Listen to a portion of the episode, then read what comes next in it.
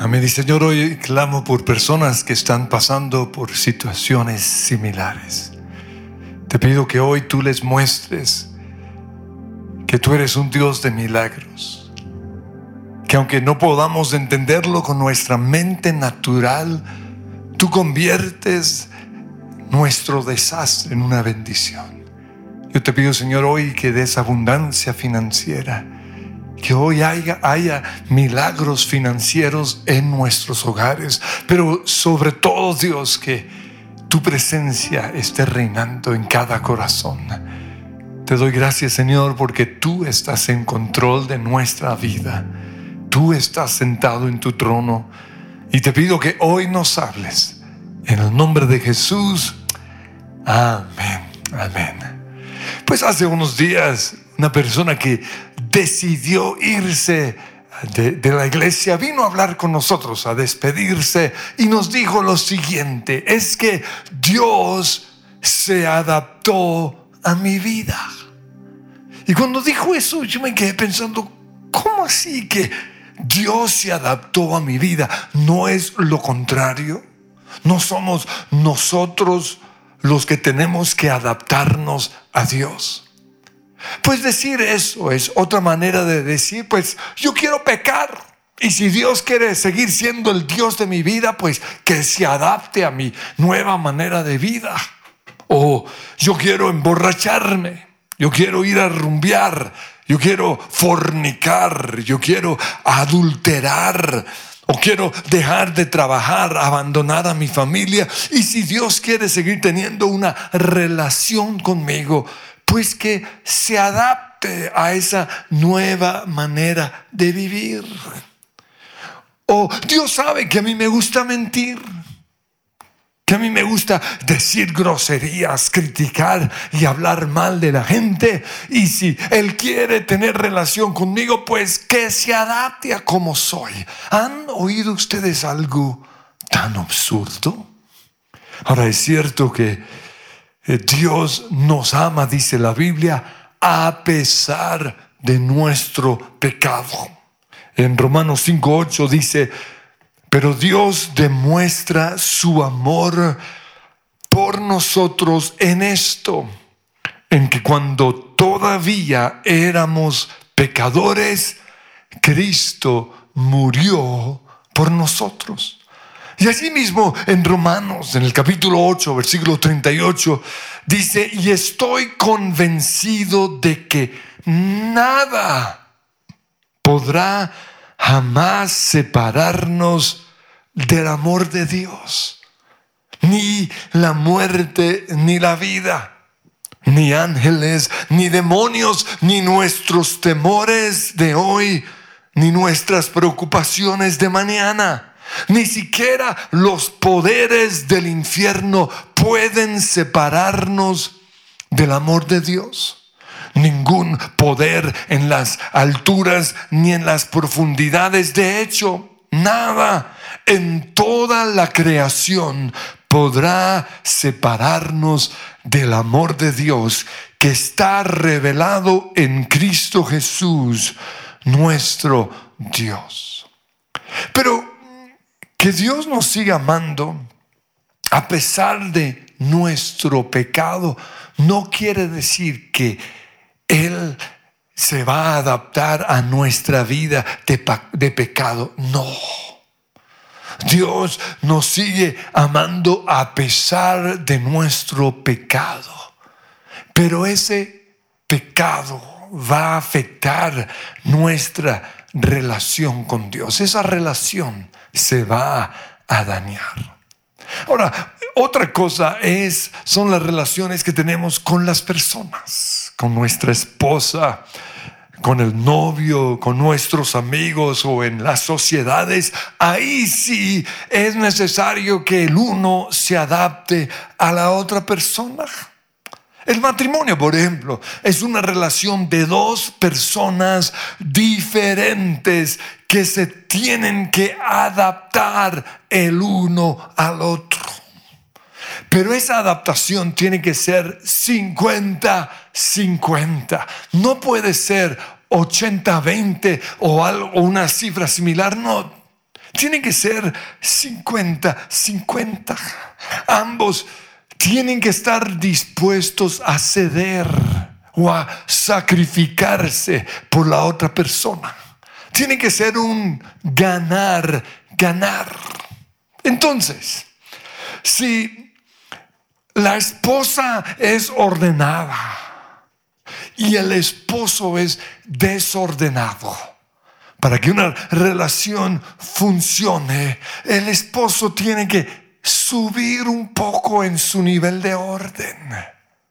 Pero la esposa tiene que bajar un poquito en su nivel de orden. Eso es adaptarnos el uno al otro.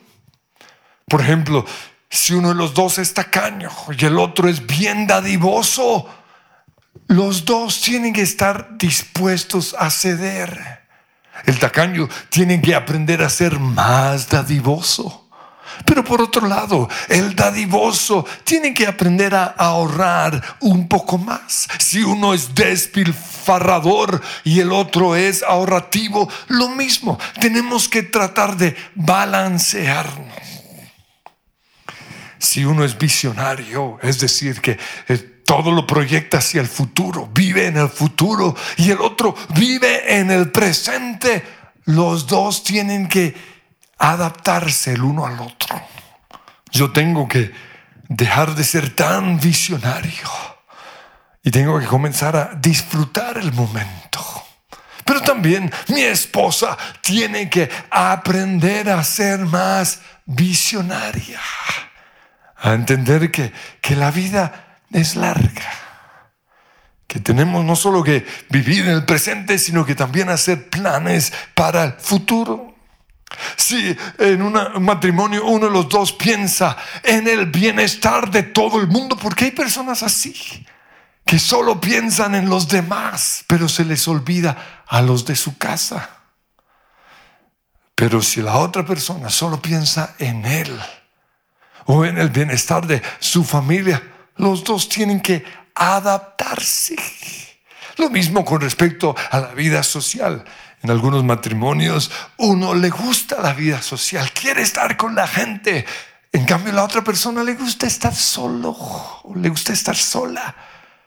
Pero para que ese matrimonio funcione, los dos tienen que adaptarse el uno al otro. Y aún en cosas tan sencillas como si queremos tener perro o no. Porque hay, hay personas que no quieren. Pero la otra sí, ¿qué van a hacer en casos así? Porque si solo se hace lo que uno quiere, ese matrimonio va a tener problemas.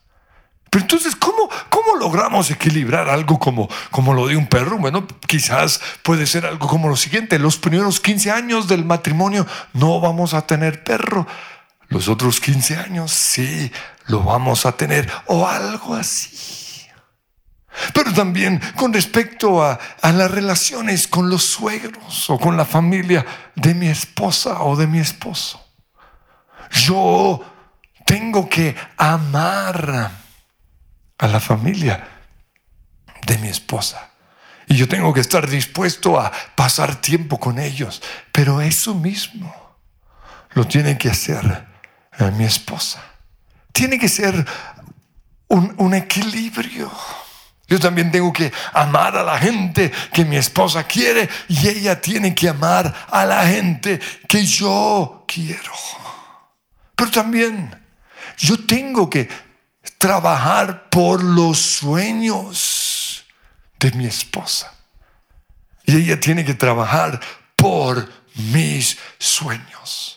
Entonces, en el matrimonio la proporción debe ser 50 50, un ganar, ganar. Si no es así, si siempre hay uno que gana, que, que tiene el 80% de los beneficios y la otra persona siempre es la que pierde, solo obtiene el 20% de los beneficios, ese que siempre pierde en un momento de la vida va a explotar. ¿Por qué? porque tanto el sacrificio como el beneficio en una relación tiene que ser por partes iguales. Y eso también se aplica a las amistades. Cuando en una amistad solo uno se beneficia con el tiempo, esa amistad se deteriora. Lo mismo sucede en las sociedades. En mi caso personal, como pastor, yo quiero relacionarme o necesito relacionarme con otros pastores. Pero tiene que ser una relación de iguales. ¿No? Cuando es una relación en donde uno de los dos es superior al otro, es como el, amo, el, el jefe. Esa relación no va a funcionar. La proporción debe ser 50-50. Pero esto no se aplica a nuestra relación con Dios. Él no se tiene que adaptar a nosotros porque somos nosotros los que tenemos que adaptar toda nuestra vida, todos nuestros propósitos, todos nuestros sueños a su voluntad. Aún Jesús, el Hijo de Dios, estuvo dispuesto a hacer la voluntad del Padre. Allí lo vemos en Getsemaní pasando por esa prueba tenaz. Si es posible, le dice, pasa de mí esta copa amarga. Pero luego dice la oración que todos debemos decir, pero que no se haga mi voluntad, sino la tuya. Dios no va a cambiar simplemente para que nosotros no nos alejemos de Él. No, él no se va a adaptar a las nuevas tendencias del mundo. Dios no es progresista, Él es, fue y por siempre será el mismo. Eso es lo que la Biblia dice. En Hebreos 13:8 dice, Jesucristo es el mismo ayer, hoy y por los siglos. En Santiago 1.17 dice, toda buena dádiva y todo don perfecto descienden de lo alto donde está el Padre que creó las lumbreras de los cielos y que no cambia como los astros, ni se mueve como una sombra en movimiento. Ahora, esto es lindo porque eso quiere decir que Dios es, fue y por siempre será misericordioso. En Lamentaciones capítulo 3 versículo 22 dice, el gran amor del Señor nunca se acaba y su compasión jamás se agota. Cada mañana se renuevan sus bondades. Muy grande es su fidelidad. Pero también que Dios no cambia significa que Él es, fue y por siempre será bueno. En el Salmo 34, 8 dice, prueban y vean que el Señor es bueno. Y en el Salmo 31, 19 dice, cuán grande es tu bondad. Pero también que Dios no cambia significa que Él cumple todo lo que ha dicho, tanto sus promesas como las consecuencias de nuestras acciones. Dice en números 23, 19, Dios no es hombre, por lo tanto no miente. Él no es humano, por lo tanto no cambia de parecer. ¿Acaso alguna vez habló Dios sin actuar? ¿Alguna vez prometió sin cumplir? En Mateo 24, 35 dice, el cielo y la tierra pasará, pero su palabra permanece para siempre. Isaías 48 dice, la hierba se seca y la flor se marchita, pero la palabra de nuestro Dios permanece para siempre. Y en el Salmo 33, 11 dice, pero los planes del Señor quedan firmes para siempre. Los designios de su mente son eternos. Dios no cambia. Por eso Dios no se va a adaptar a las nuevas tendencias del mundo o a los deseos pecaminosos de nuestro corazón. Dios es el mismo. Entonces, cuando esa persona dijo es que ahora Dios está adaptando a mi vida, lo que él o ella realmente quería decir es, adapté a Dios a la vida que quiero tener. Es decir, me, me inventé un amigo imaginario como yo quisiera que fuera Dios, permisivo, que me deja pecar, que me deja rumbearme a las niñas y jugar con sus emociones sin importarme el daño que le les estoy causando. Un Dios que, que no me pone límites que me deja pereciar todo el día y rumbear toda la noche, que me deja ser irresponsable y abandonar a mi familia que me deja emborracharme, consumir droga, ser promiscuo, fornicar y adultar, adulterar. Pero ese amigo imaginario que algunos llaman Dios, no es Dios. Es un demonio. Y muchos están viviendo engañados por ese supuesto Dios. ¿Por qué? Porque Dios no cambia. Dice en el Salmo 100, versículo 3, reconozcan que el Señor es Dios. Él nos hizo, somos suyos, somos su pueblo y luego dice, ovejas de su prado. Él es Dios. Nosotros somos simplemente sus ovejas. Por eso la proporción entre Dios y nosotros no es 50-50, sino es 100-1. Él tiene total control, total señorío. Él no se va a adaptar a nosotros, sino que somos nosotros los que tenemos que adaptarnos a Él, a su palabra, a su voluntad, a sus propósitos, a su Espíritu Santo. Por eso, si Él nos dice, no lo hagas, no lo hacemos. Y si Él nos dice, hazlo, lo hacemos.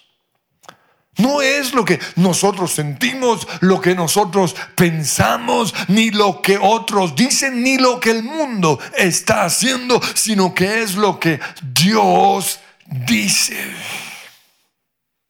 Entonces, no es suficiente tan solo creer en Dios. Hoy muchos creen en Dios. Pero Jesús dijo que aún los demonios creían en Él y temblaban. Por eso no es suficiente con tan solo creer en Dios. Es necesario ser transformados y ser como Él. Adaptarnos nosotros totalmente a Él. Por eso Jesús nos mandó a ser discípulos, no seguidores, discípulos, personas que han tomado la decisión de ser transformados a la imagen y a la semejanza de Jesús. Personas que han tomado la decisión de hablar como Jesús habló, pensar como Jesús pensó y hacer las cosas que Jesús hizo. Esa es nuestra misión, hacer de otros discípulos de Jesús, pero también convertirnos nosotros en los discípulos de Jesús. Pablo cuando le escribe a la iglesia en Gálatas, él les dice, por ustedes yo estoy como una mujer sufriendo dolores de parto hasta que Cristo sea formado en ustedes. Nosotros no estamos formando a Dios. Él es el que nos tiene que formar a nosotros. ¿Y esto cómo lo logramos? Pues en primer lugar, apropiándonos de lo que ya somos en Cristo. Porque si hemos recibido a Jesús como Señor y Salvador, nosotros ya somos hijos de Dios, salvos, perdonados. Pero además de eso, dice 2 Corintios 5, 17, por lo tanto, si alguno está en Cristo es una nueva creación. Otra traducción dice una nueva criatura, una nueva persona. Lo viejo ha pasado y ha llegado lo nuevo. Y lo nuevo es que seamos como Jesús. Por eso también Gálatas 2.20 dice, con Cristo estoy juntamente crucificado. Ese viejo hombre que yo era, amargado, que hablaba mal, que se emborrachaba, ya está clavado con Cristo en esa cruz.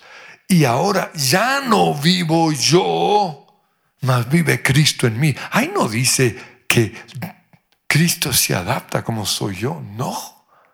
Ahí dice que yo comienzo a vivir como vivió Jesús. Ahora vive Cristo en mí. Pero en segundo lugar, en segunda de Corintios 3:17, dice que es el Espíritu Santo el que nos transforma a su imagen y a su semejanza. Donde está el Espíritu del Señor, dice, allí hay libertad. Y así todos nosotros que con el rostro descubierto reflejamos como en un espejo la gloria del Señor, somos transformados a su semejanza, con más y más gloria por la acción del Señor, que es el Espíritu. ¿No les parece increíble? Dice ahí que somos transformados a la semejanza de Dios. Pero es una obra del Espíritu Santo. Entonces lo primero, apropiarnos de nuestra posición en Cristo. Lo segundo es dejar que el Espíritu Santo nos transforme a la imagen y la semejanza de Dios. Algo similar dice Romanos 8:29, dice, porque a los que Dios conoció de antemano, los predestinó a ser transformados según la imagen de su Hijo. Fuimos predestinados para ser como Jesús. Y eso lo hace, como ya vimos, el Espíritu Santo. Pero también en tercer lugar, somos transformados a la imagen de Dios, renovando nuestra mente. Romanos 12.2 dice, no se amolden al mundo actual, sino sean transformados mediante la renovación de su mente. Porque entonces podrán comprobar cuál es la voluntad de Dios ¿Cuáles son los pensamientos de Dios? Que son agradables y perfectos. Pero en cuarto lugar, la palabra de Dios nos transforma y permite que participemos en esa naturaleza divina. Es lo que dice 2 Pedro 1.4. Debido a su gloria y excelencia, Dios ha dado grandes y preciosas promesas están aquí en su palabra. Y estas promesas hacen posible que ustedes participen de la naturaleza divina. Leer la palabra hace que sea posible que yo participe de la naturaleza divina.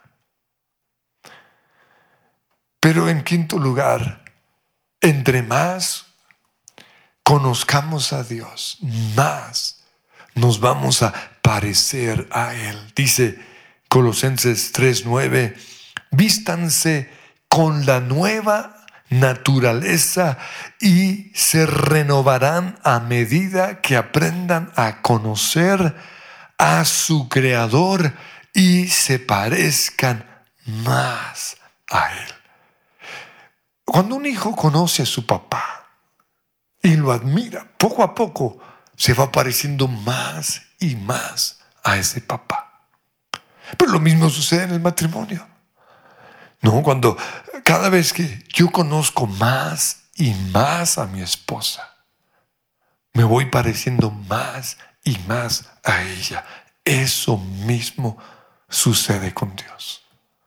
A medida que lo conocemos, a medida que pasamos tiempo en su presencia, orando, cantándole, adorándolo, o simplemente oyendo su voz, nos vamos pareciendo más y más a Él. Somos transformados a su imagen y a su semejanza. Entonces, no es Dios el que se adapta a nosotros, somos nosotros los que nos adaptamos a Él. Pero antes de que ustedes consideren la opción de tomarse un receso y alejarse de Dios, alejarse de su casa, quiero que piensen en lo siguiente. Porque aunque Dios es misericordioso, esas decisiones siempre van a tener consecuencias. Y lo ilustro con la parábola del hijo pródigo. Y hoy quiero que veamos la parábola del hijo pródigo desde otra perspectiva. Porque esta parábola es un cuadro de las personas que se alejan de Dios y de su casa. Pero fíjense en primer lugar que el papá que toma el lugar en esta parábola de Dios deja que el hijo se vaya. Dios no va a cambiar para que nosotros no nos vayamos. O sea, como, ay, entonces te, dejo pegar para que te quedes. Ese no es nuestro Dios. Si una persona toma la decisión de alejarse, Dios dice, bueno, nos bendice o los bendice, pero deja que se vayan. Pero Dios nos sigue amando a pesar de la decisión que hemos tomado. Pero que Dios nos ame no significa que no va a haber consecuencias. Fíjense que el hijo pródigo le tocó, después de gastar todo el dinero, vivir en pobreza, solo. Sus amigos o sus supuestos amigos lo abandonaron. Le tocó aguantar hambre. Y allí en sus soledades comenzó a sentir tristeza y remordimiento. Pero también hubo consecuencias cuando regresó a casa. Y siempre hacemos énfasis en cómo el papá corrió y lo abrazó y le quitó esa ropa sucia y le puso ropa bonita y le puso un anillo y, y lo amó. Sí, eso es importante. Pero eso significa que Dios nos sigue amando a pesar de nuestra, nuestro pecado. Sin embargo, hubo consecuencias. Antes de ir a, su casa, el hijo pensó, voy a pedirle a Dios que me convierta, que me haga uno de sus siervos. Pero con ese recibimiento, Dios le estaba diciendo, tú sigues siendo mi hijo. Pero aún así hubo consecuencias. ¿Por qué? Porque el hijo pródigo no pasó la prueba. Y aunque Dios nos da muchas oportunidades para fallar o fracasar, dice en Proverbios 24, 17, siete veces caerá el justo, Sin embargo, Dios también es justo. Y una persona que no pasa la prueba tiene que sentarse en la silla de los suplentes. Y es lo que nos ha pasado a nuestro gran futbolista allá en, en España. Sentado en la silla de suplentes. ¿Por qué? Porque no pasó la prueba. Tanto en la Biblia como en la vida. Encontramos la historia de muchos que no pasaron la prueba. Y por eso el gran plan que Dios tenía para sus vidas no se realizó. Y yo les puedo asegurar que aunque el hijo pródigo fue recibido en la casa de su papá, el gran plan que ese papá tenía para, para su hijo no se realizó. ¿Por qué? Porque el hijo pródigo no fue leal.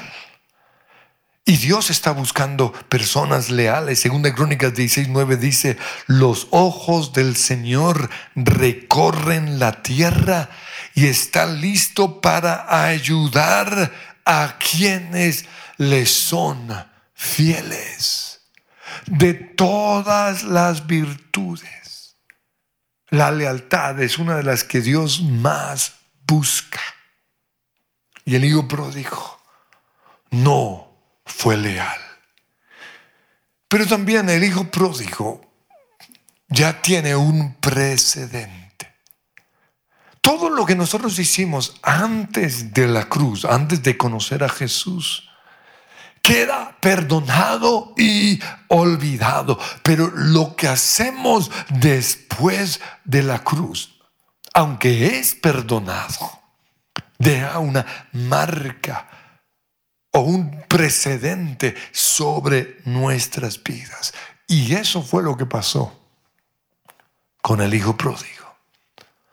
En ningún lugar en la Biblia dice que el hijo pródigo volvió al mismo lugar de autoridad y de influencia que tenía antes de irse de su casa. Y esto es importante mencionarlo porque algunos eso es lo que esperan. Y no necesariamente va a ser así. Restitución significa que se restaura nuestra relación de hijos, pero no significa que se va a restaurar nuestra posición de autoridad.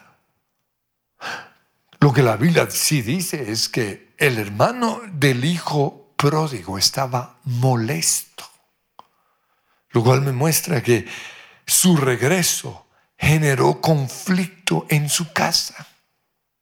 Ahora, yo sé que el hermano del hijo pródigo no tenía el mismo corazón de su papá, pero sí era una persona leal. Por eso él le dijo a su papá en Lucas 15, 29, fíjate cuántos años te he servido sin desobedecer. Lealtad y obediencia. El hijo pródigo no tuvo eso. Entonces, si fuera por Dios, toda persona que regresa a la casa del Padre, Dios lo usaría. El problema son las personas, es el hermano del hijo pródigo. A la gente le cuesta volver a creer en una persona así. Por eso antes de embarrarla o antes de alejarse de Dios, piense en las consecuencias. ¿Por qué? Porque la credibilidad no es algo que se recupera fácilmente. Una, una de las razones por las cuales la reina Isabel de Inglaterra, que ya tiene 94 años y no le ha querido entregar el trono a su hijo Carlos, el príncipe de Gales, es porque ella sabe que no tiene credibilidad. Yo creo que cerremos nuestros ojos. Y Señor, hoy yo te pido que estés entrando a ese lugar en donde las personas están oyendo tu palabra y que tú les hables a sus corazones. Porque yo sé que muchos en este tiempo de prueba están tomando decisiones que van a tener consecuencias en su vida. Y yo te pido que tú les hables. Que tú les muestres que con Dios no se juega. Que toda decisión en nuestras vidas tiene consecuencias. Que tú no eres un Dios que va a cambiar simplemente para que no nos alejemos de ti. Tú sigues siendo el mismo. Yo clamo hoy por una iglesia de personas fieles y leales a ti. Que se den cuenta que su fidelidad y su lealtad deja una marca buena de por vida. Pero también que el no pasar las pruebas, el alejarse de ti, el abandonar tu casa, deja una marca sobre nosotros. Y yo te pido que eso no suceda. Señor, que tomemos hoy la decisión de nunca, nunca alejarnos de ti. Y vamos a adorar al Señor con esta canción. Llévame, Señor, Pegadito. pegadito entre tus brazos. Llévame, Llévame, Señor, al jardín de tu amor. no podría yo vivir sin ti. No, no, No podría estar sin ver tus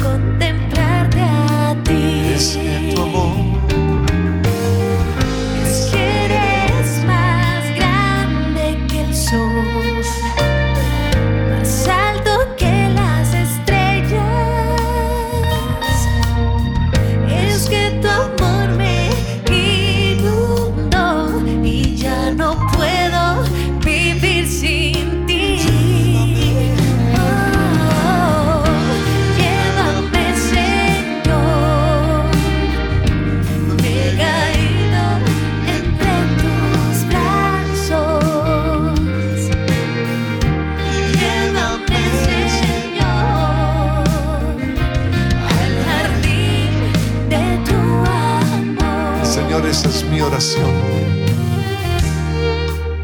Llévanos a donde tú estás. Que nos demos cuenta que no podemos vivir sin ti. Que no podemos vivir lejos de ti. Señor, yo te pido por aquellos que en este momento están pensando en alejarse de ti. No lo dejas, no, no lo permitas. Pero también los que ya se fueron, atráelos a. Que allí en su cuarto puedan oír tu voz llamándonos, diciéndoles, ven hijo mío, tú no puedes vivir sin mí. Yo quiero recibirte con mis brazos abiertos. Pero también quiero transformarte. Quiero que seas como yo. Quiero poner mis pensamientos en ti. Quiero que seas una nueva persona. Señor, atráelos a ti. Y usted, si está regresando hoy a los brazos del Padre, usted va a hablar con Él como lo hizo el Hijo pródigo. Señor, no soy digno de ser llamado uno de tus hijos. Hazme uno de tus jornaleros. Pero yo te pido, Señor, que en este momento ellos puedan ver que tú los recibes. Les quitas esas vestiduras de pecado y les pones un anillo proclamando que son una vez más tus hijos. Pero también en este momento clamo por los que no te conocen, que puedan conocerte.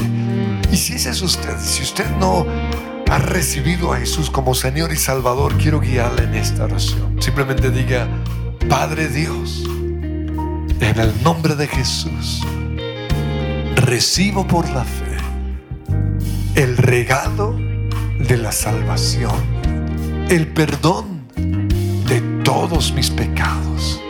Declaro que tú, Jesús, eres mi Señor y mi Salvador. Y yo soy tu Hijo y te amo. Amén. Y quiero felicitarle por esa oración y, y, quiero invitarle a que se conecte con la iglesia. Ahí está en nuestra página los números del call center. Queremos responder sus preguntas, pero también orar por sus necesidades. Y cuando volvamos a reunirnos, queremos conectarle con otros cristianos que también amamos al Señor. Y digamos una vez más, yo no podría vivir sin